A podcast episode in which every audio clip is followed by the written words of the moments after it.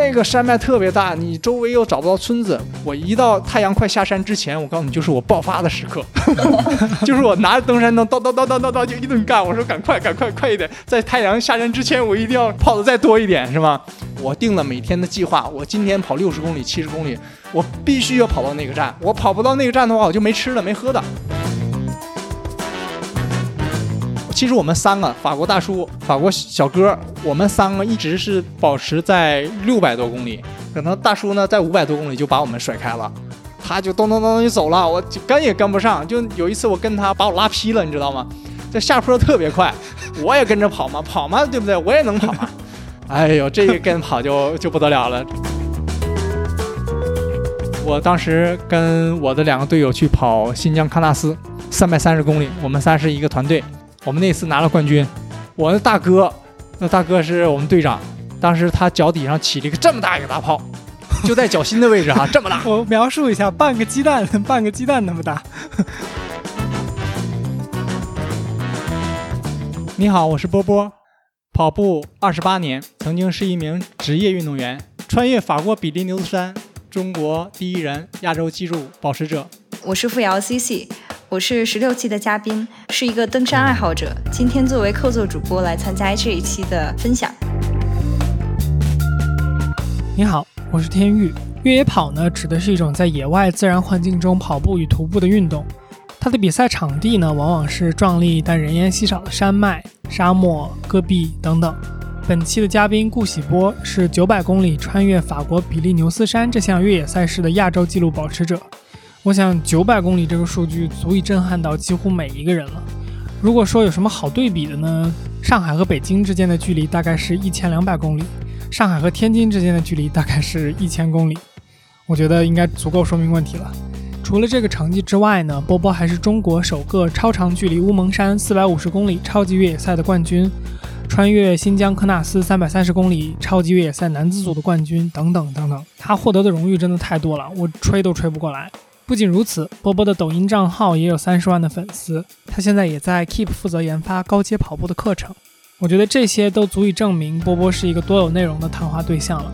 本期的节目中，我们从越野跑和跑步的基础疑问聊起，也听波波讲了很多他自己比赛中惊心动魄的故事，真的贼有趣。希望你喜欢。我我能问一个外行中的外行的问题吗？就是我其实很很好奇，这个马拉松和越野跑的区别是啥？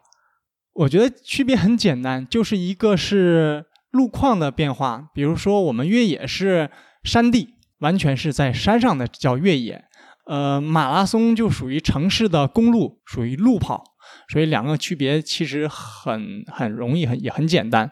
参加马拉松的人和参加越野跑的人一般会是同一批人吗？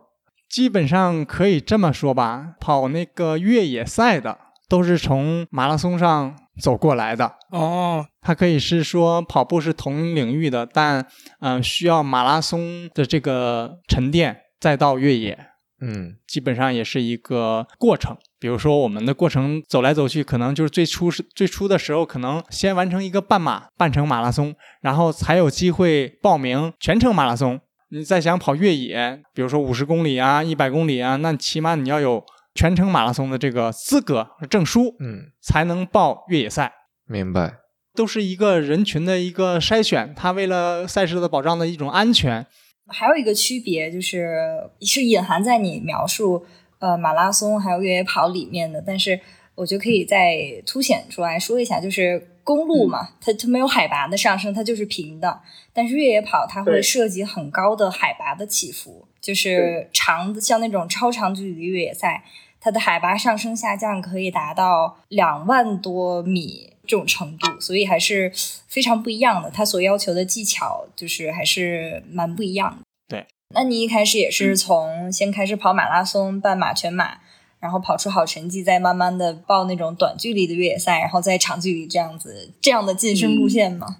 我我是比较当时怎么说呢？我是退役的运动员嘛，然后我在一二年退役之后呢，我还辗转几年当了小学的老师啊、体校的老师，还有大学的老师。后期我从江西那边回到北京，又重新的开始跑步。我最好的马拉松成绩也也不过就当时停留在三小时十分，三小时左右的话，二零一五年就算是比较快的了。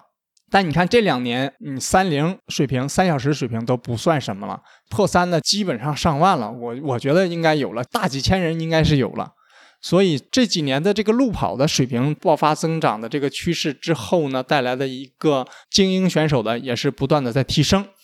所以我马拉松成绩并没有特别突出，我是当时是这样想的，因为分析了一下，嗯，我要是跑马拉松的话，我跑再快。跑两小时二十多分，我也跑不过这些现在专业的运动员，对吧？然后我就想，那我就往越野上越越野上走，然后就这样，哎，最开始是二十五公里，然后拿个 T N F 的，当时的是第二，又跑五十公里，然后跑到你像一百四啊、四百，然后三百三，最后稳定在了四百、三百以上、三百三这样的一个距离上。我为什么越跑越长呢？就是也是因为。下边这些很多运动员也不断的退役，然后走向越野上，逼得我没有办法，我就越跑越快，越跑越长。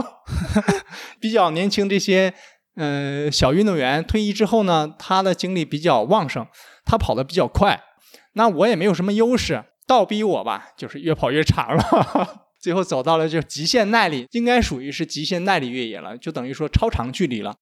一跑就是三百公里以上的这样的一个距离，优势比较大。可能我一参加这样的比赛的话，就前三名啊，冠军差不多就这样的。有点有点突然凡尔赛的味道，是有一点。是，我想问一下，就是我们在聊这个越野嘛，能不能讲一下，就越野比赛，比如从开始到结束，它整个的一个过程？我理解是说，越野它首先可能是跨越好几天的一个过程。然后其次，它的地理位置一般也是选选在那种山清水秀的一些山里啊，或者是野外的一些位置。所以想听你讲一下，就是整体一个越野比赛的一个描述吧，过程开始、结束之类的。越野赛其实最开始的时候应该是属报名嘛。首先我呢报名呢，我要看它的爬升，看它的难度，难度越大，可能对我的这个报名的这个越好。但当然同时呢，我会筛选组委会。比赛的时候一定要看你报名的这个组织者、主办方是不是很成熟的，你了解的举办赛事的这有资格。对，准备期就是说我们准备自己心里的准备，这个阶段其实前期是最难的。他敢不敢跑，敢不敢报，都是在这个阶段产生的。然后报名完成功之后呢，首先研究的就是路线，准备你的装备，赛事组委会强制装备要求的一些规则一定都要看一遍，因为越野赛嘛。基本上都是几天的，而不像马拉松在城市当中一天就完事儿了。那么你的装备、你的饮食、你的这个叫能量胶啊，或者是能量棒啊，准备多少？赛中的这个赛道长度、难度，赛道当中难点在哪里？距离是多长？中间的补给站的距离有多长？都要分析一遍，根据这些去去安排自己的补给吧。然后准备到出发的那一天到现场。开始，那比赛的时候，当天肯定是气温都非常好，然后有音乐啊，很多人啊，开始热身嘛。我们起码在这个长距离之前啊，都是进了场之后就不可能再出去了。在这里面呢，大家就是小小的拉伸啊，蹦蹦跳跳啊。有的好的比赛呢，现场会带领大家去热身嘛。热身完之后呢，领导一讲话啊，每个比赛都是这样的，因为当地政府呀、领导啊肯定会来主持一下啊。见个面打个招呼啊什么的，然后发枪，然后出发之后呢，根据自己的情况，前面呢收一点，不会跑那么那么快，因为比如说他就以前跑过马拉松，他没有跑过越野赛，他上来第一次跑肯定会崩，他拿马拉松的节奏去跑越野赛，就很容易把自己跑到最后退赛了。越野赛最大的问题就是说，在我们比赛出发之后会遇到的跟自己较劲儿的一个过程，就是挑战自己的一个过程。山地的起伏上下的难度，对自己的肠胃的要求，就是我在比赛当中遇到最大最多的问题啊，就像前面那几场一百公里都是我最难受的时候。难受什么呢？就是说在跑着跑着就想吐，吃不下东西，这是我当时遇到的最大的困难。因为你速度跑快了之后呢，对你的肠胃就产生了刺激啊，这是我的比赛中途遇到的问题。嗯。损伤倒是很少，但是大部分人遇到的损伤的问题，比如说跑到几十公里啊，脚疼啊、腿疼啊，这都很正常现象。那么有的是硬伤，比如摔一跤啊，比如说崴了脚了，这都很正常的，这都是在越野赛当中能遇到的。当然，我们那个背着东西啊，时间久了，你跑着跑着磨自己的皮肤嘛，这也是一个问题啊。嗯赛中就是遇到的问题会很多，不确定性，天气的变化，比如说你跑着跑着下雨了，啊，跑错路，身体的损伤，肠胃的不适、呕吐等，这些都是比赛当中能遇到的现象。呃，百公里呢，要晚上面对的是，如果有伙伴的话会好一点；如果没有伙伴的话，就基本上就是自己在跑。那么这个要面对的心理压力会大一点啊，要有自己能够夜晚独自前行的能力。你晚上是睡在哪儿啊？是睡在比如你像你说的补给点里边，还是自己会有那种带睡袋什么的？睡觉呢，基本上是是这样的。如果是常规的赛事的话，就是一百公里啊、幺六八，基本上我们国内都有补给站。那么睡觉的时候肯定是到站里面去睡。夜晚的话，基本上都不会选择在外面的睡觉。呃，外面的山里面会比较阴冷，然后或者是天气状况不确定，然后有什么不安全的地方，尽量避免在呃夜晚的户外睡觉。对，之前就是也听说过一个说法，就是说真正的高手他们拉开比赛成绩的是他们下坡跑的速度，因为其实真正很陡的时候，大家速度都是差不多在往上走，就很难跑起来。对，所以你像那个 PTL 这么大的爬升啊，两万多米的爬升，不太可能上坡的时候都在跑。他上坡的时候，其实其实就是在徒步快速的往上爬。当然，每个人都会有这种想法，去用自己最快的速度完成这场越野赛，所以他会能跑的地方就会跑。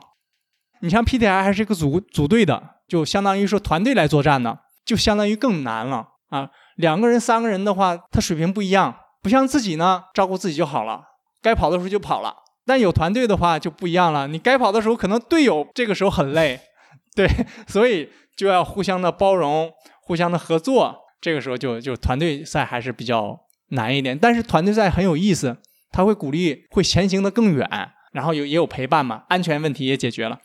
那实际上很多比赛的话，嗯、也有这样配合不了，老死不相往来这样的。那好的话，就基本上就是 对一辈子的兄弟啊，就这样的一个过程，很很有意思，很有意思。对，让我想到了那天跟付瑶聊的和向导的那种关系，就是登珠峰的那些故事里边看到的，就大家和向导的关系，有的就像兄弟一样。但你应该不能跟向导老死不相往来吧？那可能就真的死了。刚才有听到讲，就是这个越野比赛的爬升的高度，还有就是高度的变化，什么海拔上面，就是我听到你讲，比如说有两万米的这个高度的变化，这个是有上有下，所以有这么大的一个海拔的变化，是不是？对，有多少有多少爬升就有多少下降，基本上是符合的。国内难度最大的五十公里应该有四千多，爬升有四千，下降就有四千。那么国内最难的一百公里的话，现在目前属江南有一个百公里，一百公里的爬升是一万，等于说十公里就爬升一千米，那这个难度就很大了。我好像明白了，就是所以在越野比赛里边的这个爬升，它实际上有点像是使得你变得更累的一个指标，是不是？就是因为爬山或者说向上走是一个很很耗体力的事情，而不像登山里边，就是因为登山高度本身是它的一个指标吧，或者说因为登山 感觉它本身就是向上的一个默认的这么一个方向，所以越野比赛感觉更多是拿这个爬升的高度来像你说的衡量它的难易程度的感觉。对，呃，我有一个想问的，就是刚才我们最开始那个波波你讲，就是越野比赛的它的一个过程大概是什么样的嘛？那我就其实更好奇的就是。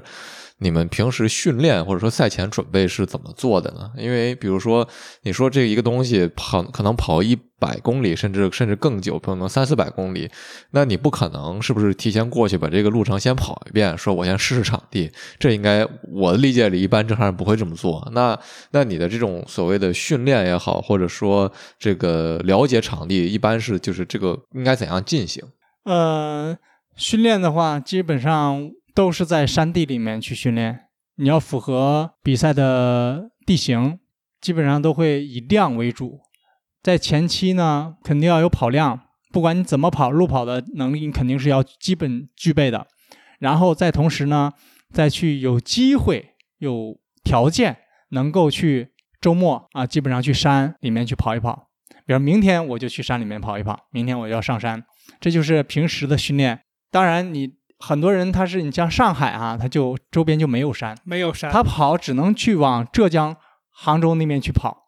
对，所以这个周边的环境适不适合，这也是很重要的一点。在北京就比较方便了，就海淀那边，基本上北京的高手全在那里训练，基本上路况就比较全了，有土路，有碎石，高度海拔也很也很不错，还有一段小公路，它一圈儿，呃是二十一公里，爬升是一千七，这个难度就不小了。它还有碎石的台阶，所以它的路况比较综合，所以很多高手啊就选择这样的综合赛道去训练。虽然不能去现场，但如果爬升和跑的这种路段你跑的比较多的话，那对于别的比赛来说，也就基本上相同差不多，因为山地嘛也都差不多。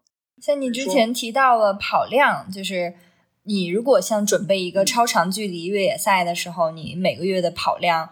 大概是多少？然后需要提前多久进行这种针对性的训练？你的训练计划是怎么定的？就是有哪些点你是要训练自己的？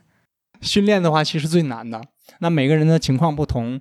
当然，像我啊，讲个真实的案例吧，就是说，在我二零一八年去跑九百公里比利牛斯山整个山脉的穿越啊，它是目前全球最长的越野赛，就完全是山地里面的。它的爬升总共是六万五千米。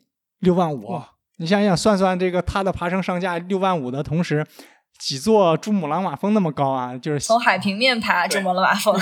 对，那也介绍一下这个这个比赛吧。大家可能很多时候也对这种比赛比较感兴趣，对吧？嗯。那种比赛是全长九百公里，其实是呃，其实赛道组委会给的是八六六八百六十六公里。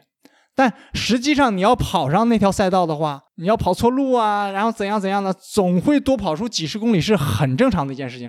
最后我跑的都是九百公里，嗯，然后九百公里它是从地中地中海到大西洋整个山脉，一边是法国，一边是西班牙，它是山脉的交界嘛，正好是在中间去跑这九百公里之前，你想想，我要为了这种比赛去去训练啊，很难的。就是你不可能跑那么长的距离啊！就是你你再跑，你说你一次能跑个几百公里差不多了。你从来没跑过九百公里，是吧？九百公里你要练怎么练？就是单次就得可能就得干个二三百公里、三四百公里啊。但是这样呢是不太可能的事情。嗯。所以呢，就是我们训练是最重要的，就是分析赛道，准备那个比赛准备了两年。嗯。其中有一到了一年这一年的时间呢，基本上我是训练的话，大概都是在月跑量都是在四百以上。然后我单次跑的话，基本上有七十公里左右，一百公里就是我可能上山了，可能晚上跑过去，然后早上回来，然后基本上就是七十公里。对，这是长距离的训练，我就到山里面去跑。平时呢，自己在场地上多跑一跑，路跑啊就多跑一跑，积攒我一些跑量。啊，起码你跑量够了之后呢，其实那种山里面可能不是全程都在跑，它也有走。我觉得那场比赛对我来说就是一个自我的一种修行。见到爬升的时候啊，后来都一点都不畏惧了。就之前各种比赛你知道吗？就是说，哎呦，爬升挺大的，自己很喜欢那种爬升，但是呢又很恐惧啊。就是说，你这比赛一爬一见到爬升，然后吃不下东西，又吐，然后又困又累，是吧？但是经过那场比赛之后，就再也没有惧怕过任何的比赛的爬升，就就可能高度也在了，长度也在了。你跑过那个长距离的时候，那么高的距离的时候，你可能不再惧怕那种小的爬升啊，就感觉就是个土包一样。后来，对，就训练就是这样，训练就是以量为主，然后尽量能够去山里面跑一跑，然后把自己的规划呀，比如说我刚才说两年，两年还要分呢，就是一年当中有几个周期。周期当中还要分几个月，按月来分的话，最后算划分到周。你这三个月是一个季度，你这一个季度的目标是什么？因为跑长距离很容易受伤，你要加跑量的话，很容易让小腿肌肉啊，就是遇到没比赛呢，你就损伤了，是吧？这就不好了。所以说就要把跑量啊拉长，战线拉长，同时对你啊对自己也是一种保护。所以训练当中就是。一个计划一个计划的去完成，一步一步去走，同时在研究地图。就那个山脉比较长，我研究的最多的就是哪里有吃的，哪里有商店啊，这段距离和那段距离 距离多长多久我才能到，是不是？然后晚上怎么办？过夜怎么办？因为这个比赛也是自导航自补给，完全就是没人管你的，所以背着睡袋、背着帐篷、背着这个防潮垫儿，就自己一顿就干。就越拉这个本身就是这个比赛就没有多少人，全球就两百人。最后呢，去了那年就是能有七八十人，这战线一拉长了之后，你你想碰到个人儿都不太可能。就就就是前面可能大家还一起飙一飙，还跑一跑，跑着跑着你发现都没有人了，就剩自己了。所以这个夜晚啊就比较孤独，就我就嗯特别害怕晚上自己跑。在那个国外的这个法国去比赛啊，心里面还是有点慌。就晚上呢是不像国内这么熟悉，是不是？嗯，那个山脉特别大，你周围又找不到村子。我一到太阳快下山之前，我告诉你，就是我爆发的时刻，就是我拿着登山灯，叨叨叨叨叨叨就一顿干。我说赶快赶快快一点，在太阳下山之前，我一定要跑的再多一点，是吧？对，我要奔着我下一个目标，我定了每天的计划。我今天跑六十公里、七十公里，我必须要跑到那个站。我跑不到那个站的话，我就没吃的、没喝的哦，啊！再难我也得干，就是凌晨一点钟、两点钟干不到，我都我还要继续往下干。就有的时候二十四小时来算，我二十四小时就睡俩小时，早上还得早早的五六点钟就起来了。啊，就很痛苦，就是你你二十四小时没睡觉是吧？你就睡俩小时，你刚想睡的话又要起，连续十四天都是这样的。哎，所以是当时我觉得就是后来嘛，把自己的提升到了一个 就不太畏惧这些爬升了。当然，那个那个那个比赛很有意思的一点是，他每次的爬升都会爬到山顶的最高处，然后才会往下下。我就我就很纳闷，很奇怪，我说这个比赛这个线路为什么总要到最高处呢？它可以在半山腰绕过去呀，但是路线的赛道就是 赛道，就是因为它那边算是比较成熟的徒步路线，它散落的周边有很多村子都会有上最高山的山顶上去眺望啊，所以说有路，它每一个山顶都会有人去上去，所以说它有成熟的路，所以每个山顶都会走到最高处，然后下到最低处。哎呦，一天就是不是在上就是在下。有一段评论那都了不得啊，我都开心的不得了啊。对，那么好，是是是是的，是的，我爸也跟我讲过，他去跑过瑞士的那个 Swiss Peaks 三六零，他就说哇、看见一个大下坡，巨高兴，然后往下冲。是我也是见到下坡，哎呦，开心的不得了，走吧，哐哐往一搂。但是呢，因为距离太长呢，后边呢就也搂不了了，就是腿受伤了。哦，就我觉得国内可能没有太多人能跑过十四天的这个，大多你看我们八百流沙吧，也就四天的时间就完成了，呃最慢也就一个星期，而且他们都是在走，大部分在这个荒漠里面、戈壁里面可能走的比较多一点。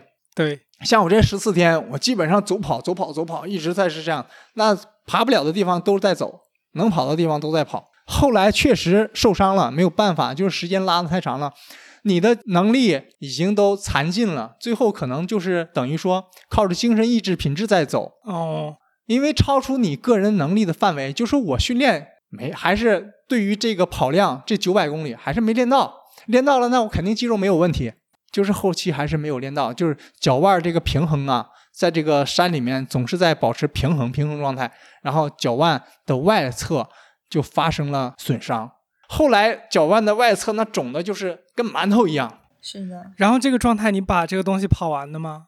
对，就肯定是坚持完了啊。最后有个法国大叔，法国秃头，特别有意思，说你都受伤了，你为什么还跑？我说我大老远从中国来，我必须要完成它。最后大叔是第二，我是第三，厉害。哦吼，他拉我二十四小时，然后那个第一那个冠军拉他二十四小时。我操！那我后面呢，基本上就不就不知道多远了。哎呀，就后来这大叔在终点等了我二十四个小时，后来等不了了，老婆孩子也过来了，然后那个开着车就迎着我走，在中途的一个小镇，然后我们相聚，然后吃了顿饭，最后告别的。他等不嗯等了我二十四小时啊，我觉得这个感情也是很好的了。其中当中呢，还有一个法国的小哥，这是法国大叔，还有个法国小哥，从四百公里就跟着我一起，其实我们三个法国大叔、法国小哥，我们三个一直是保持在六百多公里，可能大叔呢在五百多公里就把我们甩开了，他就咚咚咚就走了，我跟也跟不上。就有一次我跟他把我拉劈了，你知道吗？这下坡特别快，我也跟着跑嘛，跑嘛，对不对？我也能跑。哎呦，这个跟跑就就不得了了，这个这个给我干的这个大腿内侧呀，就有点要损伤，后来我就不跟了，很厉害，确实是很厉害。但是我我像这种比赛呢，就我们的规划基本上都是相同的。我们规划今天到达到达哪里到达哪里睡觉，他也是到那里。哎，我发现他也就比我先到几个小时，刚开始就几个小时。等他刚到，那我也要到了。然后后来就是第二天一样的，他又到了，我又到了。然后第三天他又到了，我又到了。然后第四天、第五天可能呢大叔就没了，就剩小哥了。小哥最后陪着我到六百公里，很可惜，你知道吗？那小哥挺厉害的，女朋友开着车也是给他进行补给，最终在每天的那个定在那个地方去等他。那小哥后来有一座山没翻过去，就是我呢规定了我今天必须得到那个地方，那小哥呢就那座山就没翻，他在下午的五六点钟就停止了，就停止前前进了，就可能就在那儿休息了。那我呢必须还要翻过去，这个这这山翻过去那就很远很高的。然后过去之后，我才能休息，因为我在这儿就休息不了啊，我对不对？我也没吃的，我只能过去嘛。哦，我那天晚上一个人之后就开始，就从那之后就开始一个人了，就再也没有碰到过人了。基本上像他四五点钟就停止了嘛，我就一个人干到凌晨的一两点钟，我才干到那个位置。嗯，晚上都是自己干的，就是特别害怕嘛，我就说嘛，一个人呢就很害怕的。就一顿跑，你紧张，你害怕，你就不知道累了。我叨叨叨叨叨，就是一顿一顿跑，不管怎样的，就是拿着登山杖，再高的山，就感觉沉浸在这个当中，你一会儿就过去了，没有特别复杂的东西，但心理上还是有恐惧的。到了晚上嘛，啊，就一个人，你还是有有一些笼罩在这个这种比较害怕的这种感觉。对，就这个比赛它。呃，有关门时间的这种要求吗？然后另外就是选选手身上有没有带那种 GPS，就是组委会会随时定位你们的地点，然后给予保护啊，随时追踪这种东西。嗯，像我身上背着是自己买的，就在法国当地买的一个，呃，可以有信号，每几秒钟、每十秒钟自己可以设定十秒钟、二十秒、三十秒、一分钟发射一个信号。我那是应该是。二三十秒发射一次吧，嗯，然后每个人都有，然后呃还有手机，手机上也有一个呃有一个 app，然后可以监测观察在什么地方。对，组委会都是这样这样做的。嗯嗯嗯，那关门时间呢？关门时间是四百小时，对我用了三百六三百四十五个小时，然后创造了亚洲最快的哇记录。哎，我刚才还想说，就是听众估计不知道，这个波波是中国的这个比赛的第一人，是吧？你是第一个参加的还是？听众怎么会不知道呢？我们的 introduction 是干嘛吃的？也是，不，我不是第一个参加的，呃，是亚洲有一个马来西亚的一个哥们儿，他是第一个参加，但是他他参加的是将近快关门了，他三百九十多个小时完成的，嗯，然后我呢是，嗯。我参加之后呢，是变成了最快的中国第一人，就是中国是是我第一。那那一年有两个中国人，一个没没完成，我是完成的，就是变成了就是中国第一个去完成那个挑战的。那你现在还保持这个记录吗？保持着，对，嗯，这个比赛我估计很难有人去去跑了，因为从我参加完那次之后就停止了。那这是比赛不办了吗？对对对，因为时间太长了，他拉的这个战线也比较长，而且呢，就是说，在我相信啊，我相信这种比赛呢都是个人了，最后都变成个人了，自己的这个自觉性比较强大了，就是等于说，你像小哥在六百公里还有四百公里就完成了，他在六百公里六百公里之后他没有继续就退赛了，他自己就自觉的就退出去了，就是每个人都很自觉。我觉得这就很棒了，就是能够自己自己觉得走在这条路上，不行了自己退了，也不会说坐着车呀或者怎样的就去去往那边，对吧？所以我觉得这个也是一个最高境界吧。大家都是喜欢，不然的话不喜欢不会去参与这个事情。是呢，这个自觉是不是也可以理解为他在一定的权衡下对自己的状态呀、体能等等，他做出了这个退赛决定，即使是在保护他自己。对。呃，像你训不管是训练中还是在比赛中遇到的，就是有哪些伤病，然后你是如何处理的？像我知道的，就比如说脚趾盖儿因为鞋不合适，然后被就是跑掉了，或者说怎么样，就是脚底筋膜炎等等。损伤其实大多数每个人遇到的是脚泡，长距离呢脚总会磨，嗯指甲掉。我也讲一个最记忆犹新的，也是就八百里流沙的过程当中，呃，那是第第三天了，可能是第二天、第三天的那天晚上，我跑进了一片沙漠，然后呢，我就想上上下下翻来覆去的特别多，一翻就是四五层楼那么高，然后再下去，再翻，再下去，我就很累。我说这个沙子吧，特别软，特别特别深，就特别的不好跑。我就想了想，这个能不能绕过去，我就动了点这个脑筋，就是想想抄个近路，或者是省点劲儿。这这其实我觉得当时，哎呀，就是确实给自己找了很大很大的麻烦，浪费了很多很多时间。我觉得要是不找这种近路吧，自己早都过去了。最后走一走进了那个这个一片草丛当中，就是刮脸又刮人又又又扎人，然后地上呢还不太好走，我也不知道是怎么走的，能走到那个里面去。当走进去之后，走着走着吧，发现我我再往回走也不太可能了。再往回走的话，我说走那么远了，再往回走也不太想，然后就就就硬着头皮往前干，这越干也没头啊，也走不出去啊。就是后来呢，就是定在那个位置，我就看一看自己的这个 GPS，我走到哪儿了。我打开手机之后，发现我操，这惨了，这已经离我的线路拐出很很远了，然后再回去也不太可能。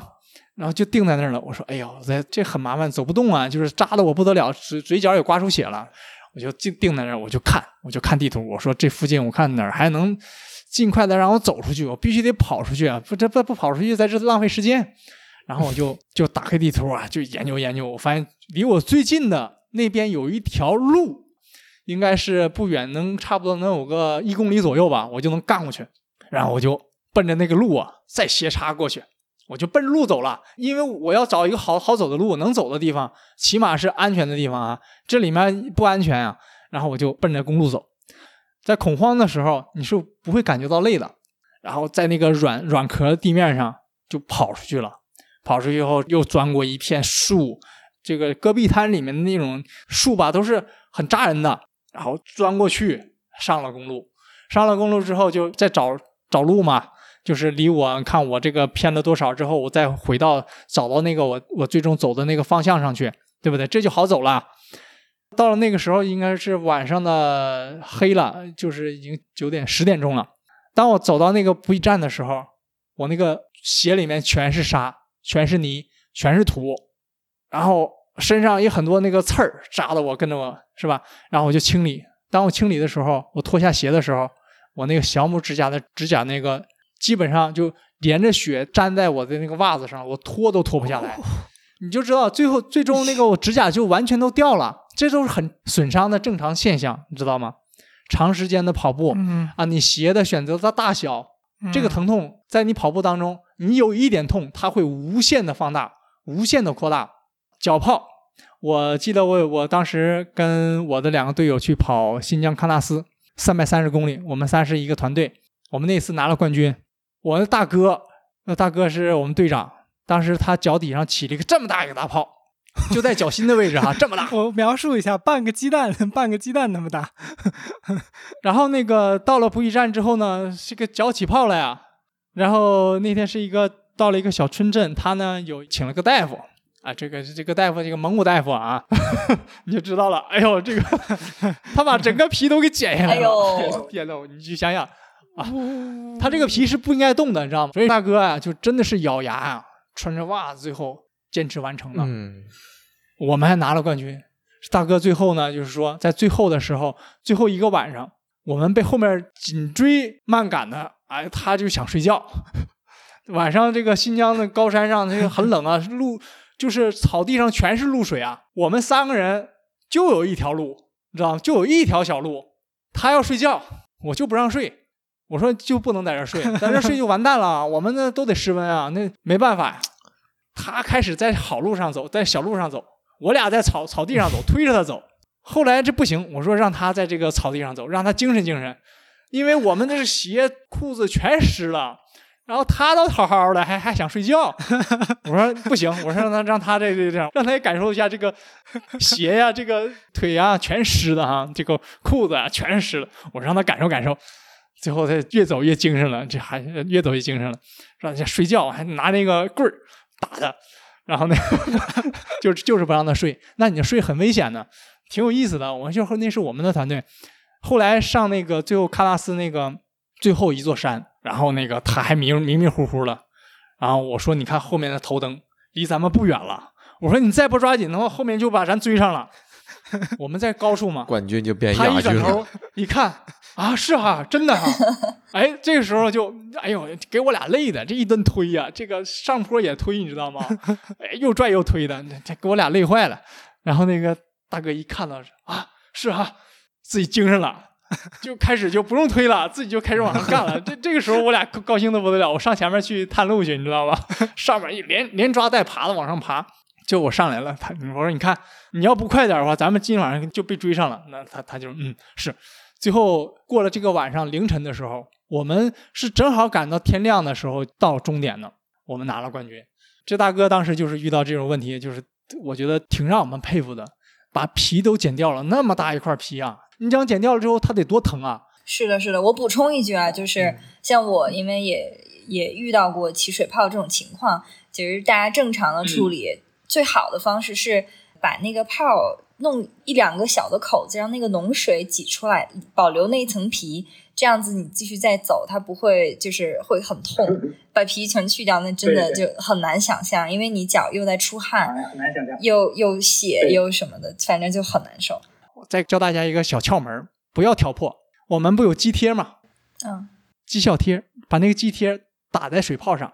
这是我那个九百公里啊，我我我得到的经验，呃，分享给大家。就是说，在起泡啊，千万不要弄破它。你只要贴上那个肌贴，打上之后，即使是它破了，它也破在这个你打的肌贴里面。然后破了之后呢，它会把那个泡里面的水、血水什么的，就直接稀释到。外面的那个呃肌贴上，跑着跑着自己就干了，自己就好了，它也不会掉皮，它也不会破，这是一个非常好的一招，非常好的一招。肌贴是什么呀？就是它能防止肌肉损伤，在我们赛前呢都会稳定肌肉，它也会加速肌肉的稳定性和血液循环。哦，学习了，学习了，这是一种可以可以可以。对，呃，观察到社会上有一种看法或者说论调。呃，说我们的膝盖就是不太适宜这种很剧烈的，比如说像长距离的跑步啊等等。说稍微跑一点儿，跑个马拉松啊，就会有人说：“哎呀，你这样对膝盖不好，怎么怎么样？”你对这个是什么看法？你觉得它有没有足够的科学依据？除非你真正的膝盖受到了半月板的这种，比如说做过手术啊，或者是怎样的，那这样呢，肯定是不建议。跑超长或长距离，膝盖的疼痛是这样的一个哈，我大概讲一下，膝盖是越运动越强大，嗯啊，如果你越不动的话，肌肉就会萎缩，这骨骼血液循环也就到不了。比如说，再说一个简单的，如果我们摔破了，那么流血了，这血液能到达的地方，它恢复的就很快，嗯，如果它血液到达不了的地方，它就无法恢复。所以最终，你看我们那些股骨头坏死的，基本上都躺在床上坏死的。嗯，你看运动的这些，没有说能把膝盖跑坏的，不包括我跑九百公里，我能九百公里膝盖一点问题都没有，对不对？当然，我们在这个训练当中和我们平时生活当中，膝盖就是不要超过自己负荷范围之外，你能承受多少？比如说我。我我们一个小小白的初跑者吧，刚开始可能这半生都没有跑过步，对吧？他上来就跑五公里、十公里的也不太可能，这就等于说他在过度的负担他自己不能承受的东西。这个时候就是看我们自己是不是有一个科学的、系统的，根据自己水平的判断自己能跑多少。那你要慢慢的来，慢慢的适应，就不会出现膝盖的疼痛啊、损伤啊。都是自己不够了解自己所造成的这种膝盖损伤。实际上，跑步是不伤害任何人，不伤害任何关节，就是我们自己的能力在哪里。如果我们尊重科学的这种训练手段和方法的话，膝盖是没有问题的，而且也会越跑越强大，所以跟这个跑步没有太大的关系。是的，所以所以其实特别也期待你的这个 Keep 的跑步课程，能带领更多的人，呃，能以更科学的这种方法来锻炼，对，然后不要把身体造成一些不可逆的伤害，然后把这个锅甩到跑步上。嗯，好呀好呀。说到说到科学的这种锻炼方式，我就正好想追问一个，我觉得大家也可能比较关心的问题，就是呃，波波，你刚才说人不应该超过自己的这个极限啊。那就像你说的，我比如说作为一个小白，虽然我名字是大白吧，我可能比如说就是十几年没有跑过 步，我怎么知道我的界限在哪儿呢？对吧？就是说，嗯，你你对这个事情有没有什么建议？就是说。一个新手他怎么样知道我我跑多少合适？然后包括你说这种呃科学的方法循序渐进的提升，他应该追求怎样的一个目标？科学的训练方法，比如说小白嘛，小白你上来之后，在自己可能这半生都没有跑过步，那么他最多的可能就停留在大学时代的四百八百的时候，参与工作了可能就没有跑过步了，对吧？那么这个时候呢，想开始跑步，那就第一是技术。第二是根据自己的能力，能跑一公里还是两公里，就不要多跑了。哪怕是走跑结合，或者是很慢的速度都没有关系。这个就是很很科学的，因为你不可能上来说：“哎呦，我这么多年没跑步了，我我上来就一顿跑，跑着几百米，可能自己就喘得不得了，呼吸上不来，然后很累，这就不科学。就是起码让自己跑得很舒适，哪怕很慢都没有关系。”现在大部分人对跑步就是说，哎呀，跑步就是一定要有多少多少的速度，对吧？其实不然，其实不然。对，再一个肌肉啊，我们在初跑者的时候，肌肉力量都不是不足的，所以千万不能过量的去负担你身体承受不了的。那我说的一两公里、两三公里都是最初级的，自己能够承承受的，起码你走也能走一两公里吧？这个就是科学的，他能够走一两公里，他就能够慢慢的跑一两公里。所以你上来要跑一两公里，他就不行，这就不科学，因为他很久很久没有跑步了。起码说，我们先跑几百米，走个一百米或是两百米，再跑个几百米，再走个几百米，这样呢，让他间接的完成，这就是一种训练方法和手段。因为他毕竟不能一口气去跑那么长，但如果经过一个好的教练指导，掌控速度，掌握好他的跑步技巧。他就很容易的能跑两到三公里，他就会觉得，哎呀，很神奇啊！我这么多年没有跑过步，然后一上来就能跑，一口气不间断的跑了两到三公里，他就会颠覆他的认知，嗯，颠覆他对以前以前跑步的认知，啊，然后他就开始喜欢上跑步了。呃，这有很实很多的实际案例。其实我们要刚开始，特别是刚开始初跑者的时候，踢出第一步是最难的。那么这一步就要有好的教练，或者是多翻一些资料，怎么跑。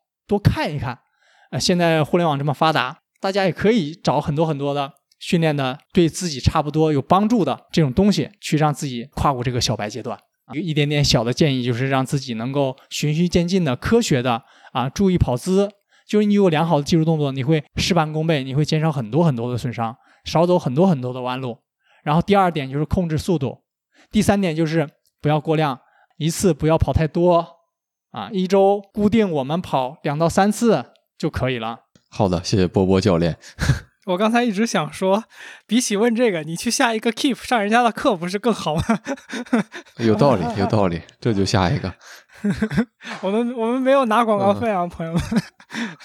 我想在这儿补充一个讨论啊。就是刚才波波你有说到运动给你带来的这个感受嘛？其实包括跑步，你说你想影响更多的人也是这个方向。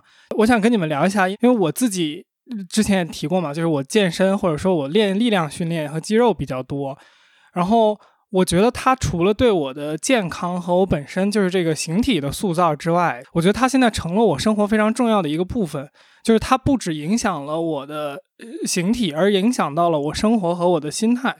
就是他对我，我觉得精神的塑造是非常的，就是很深远的。因为我去做力量训练的话，它是分组的嘛，然后就是每一个组别，然后你到力竭的时候，它其实都是一个非常集中的可能十几秒、二十秒的一个集中的痛苦，而且这个痛苦是程度很高的，是你每再多做一下，都比前一下可能痛苦程度要高很多的。所以我就发觉，就是说每一组动作的时候，你都要面临一个就是决定性的瞬间，是你去承受这个痛苦，然后完成你本身决定要做的那个次数，还是你去放弃。这种瞬间呢，会在我每一次训练的过程中。可能会遇到个二十次、三十次这种程度的一个频度吧，然后我就发现他在每一次都让我在决定我是继续去向前拼，还是去放弃一个一个我面对的痛苦吧。因为我感觉你好像刚刚描述的是一个更加拉长了的一个时间线的这么一个对精神的挑战吧。嗯。其实挺相似的，运动到达最高境界痛苦的时候，基本上是相似的，只是时间长短的问题。嗯，它都是有瞬间的一个相似的性，但我们更希望把这个相似的性让它更长一点，让你享受的更多一点。啊，这个在在这个越野赛当中就体现的淋漓尽致。面对自己的痛苦，啊，自己的坚持，他有可能是说我们见天地、见众生、见自己。可能你最多的只能见到自己，因为在你长时间煎熬的时候，你的所有的呃内在的自身的性格秉性都会暴露出来，你的急躁、你的暴躁、你的恐惧，你的所有的一切在这个当中都会表现出来。那么这个时候就是说你在挑战自己，感悟自己。如果说你在这个阶段当中，你已经有了一种什么叫想死的感觉。这个其实就是过了这个阶段，就是在感悟自己，然后你会直接的面对自己，最后就是改变自己啊，这个就是一个过程。对，觉得我很能理解你刚才说的东西，就是我想起了前两天的一个事情，就是具体什么场合我就不描述了，这样要不然容易直接打到人家的脸上。就是前两天我在北京的时候，有一顿吃饭的时候，然后反正就是，其实前提是这样的，就是我在他们吃到一半的时候，我就不吃了。然后原因是因为我吃完饭大概二十到三十分钟之后我要去训练嘛，然后我觉得吃太多的话身体那个会不适，就是尤其是我，呃力量训练的话，如果你腹部的东西太充斥的话，其实它会影响到你核心的那个力量，然后整体就是带不动。呃，然后我基本上在中段就开始不吃了，然后他就说你一会儿去干啥？为什么不吃了？然后我说我一会儿要去拼命，然后就是，然后然后对面的那个反应就是哦哦，好好好，你要去锻炼，你要去锻炼，然后怎么怎么样？然后等结束的时候，因为其实对方是个长辈啊，然后就跟我说好了好了，你去玩吧，你去玩吧。然后我当时觉得他完全没有理解我是什么意思，就是我是我是真诚的告诉他，我一会儿要去拼命，就是就是真的是真的是，对。对，所以，我我我很能理解你说的那种感觉，挺有意思。但就就是在这个对训练当中，就是有自己突破的那一个阶段。嗯，当那个阶段你碰到那个阶段痛苦的时候，马上就是一个超越的阶段，就是改变的阶段。他你会感悟很多东西，然后回到现实生活当中呢，你会觉得你那么困难，那么那么爬了那么多山，遭了那么多的罪，你的苦都吃了，那生活当中还有什么困难呢？就你会觉得。生活当中的困难，只要你坚持，它都能过去，啊，就是就是就是给我就是这么多年跑越野给我的一个心得，就是回到生活当中你会觉得很幸福。就我们现在大部分人在生活当中可能幸福感很弱，就生活的这种压力嘈杂各种各样的关系当中，你会失去自己。就这个时候，我觉得就是越野赛就是能够让你找到自己最内心最初衷的东西。然后回到生活当中呢，你会发现生活当中的一切困难都不是困难，只要坚持咬咬牙都能过去啊！嗯，这就是在我越野赛当中体会到的，叫呃一段比距离更长的旅程，一段比挑战更丰富的人生，就这样的。就当时我跑完八尾流沙的时候，就有了这么一段感悟。对，精彩。所以朋友们，活好每一天吧。对 对对。开心的、健康的啊，嗯，那个，我们花了这么长时间聊天，然后其实，其实朋友们，这个波波是，如果你在北京，你唾手可得的，能不能，能不能讲一下你的这个，呃，在北京做线下的跑步的俱乐部的情况，我们也帮你宣传一下。虽然再重申一下，我们没有收钱，就单纯是确实我觉得波波做的东西很好。你现在是在长安公园是吧？在做跑步的俱乐部。对，也感谢大家，感谢大家，就是能够在这个对我有一个这个自己也是在做俱乐部嘛，有一个小小的这个支持与鼓励。嗯，呃，训练营现在这种现在变成俱乐部嘛，希希望在朝阳公园，在北京位置呢，能够帮助更多的人去健康、没有伤病的去跑步。而现在很多跑者小白呢，就是一开始跑步呢，都会遇到很多损伤，走很多弯路。但我真的想帮助他们减少很多损伤，少走很多弯路，就直接过渡过去，让他喜欢上跑步，对自己的健康。看到自己的改变，就不是我都快急死了。你这个你是真不会做广告，还是还是在在 在这什么谦虚啊？那我们比如说想找你上课，是抖音私信你吗？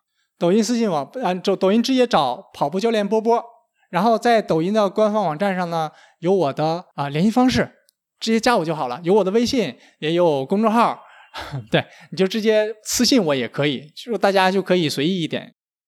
非常非常非常感谢你听到这里。我在结尾做个预告，下周四呢，我们会放出本期的彩蛋。彩蛋里呢，我问了一个我极为好奇的问题，就是像波波这样的顶级跑者，跑步的时候会不会听音乐？我对这个事儿实在是太好奇了。当然，波波也讲了音乐和跑步之间的关系。如果你感兴趣的话，就订阅一下我们吧。下周四我们会准时更新。如果你觉得内容还不错，或者有什么感悟可以交流，请给我们留言、点赞、评分，或者是把我们的节目分享给你的朋友，这对我们的节目的传播真的帮助太太太大了，非常非常感谢。那我们下周见。那我们今天的节目就到这边，谢谢那个 C C 来做我们的客座的主播，然后谢谢波波来分享这么多有趣的故事，谢谢。谢谢。谢谢，嗯，那拜拜，好，拜拜，拜拜。